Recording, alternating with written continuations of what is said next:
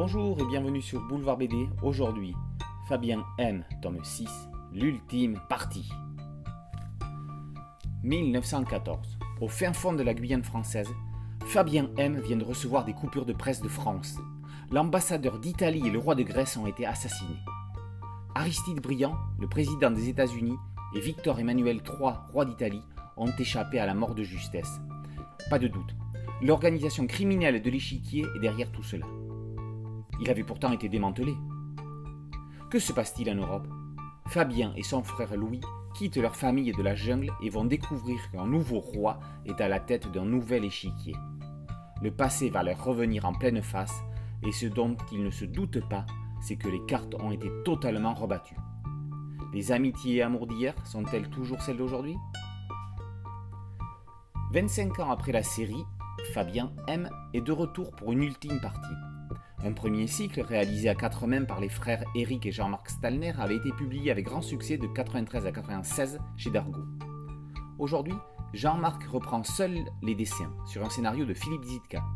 Si l'album est auto-édité et ne paraît pas chez Dargaud, c'est parce que l'éditeur historique aurait souhaité un nouveau cycle. Stalner ne voulait faire qu'un one-shot. Zitka a réalisé un fin travail de scénariste. Outre le fait que les scènes d'action et de discussion alternent avec intelligence, l'auteur s'adresse tout autant aux lecteurs nostalgiques de l'histoire originelle qu'aux éventuels nouveaux arrivants. Les références aux cinq tomes précédents sont nombreuses, mais les rôles de chacun sont rappelés.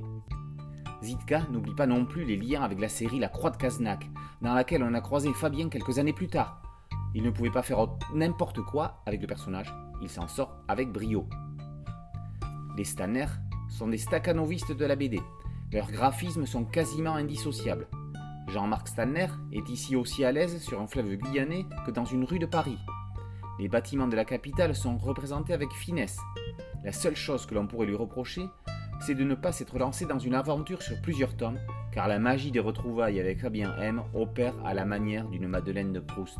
Le revival est magique et émouvant.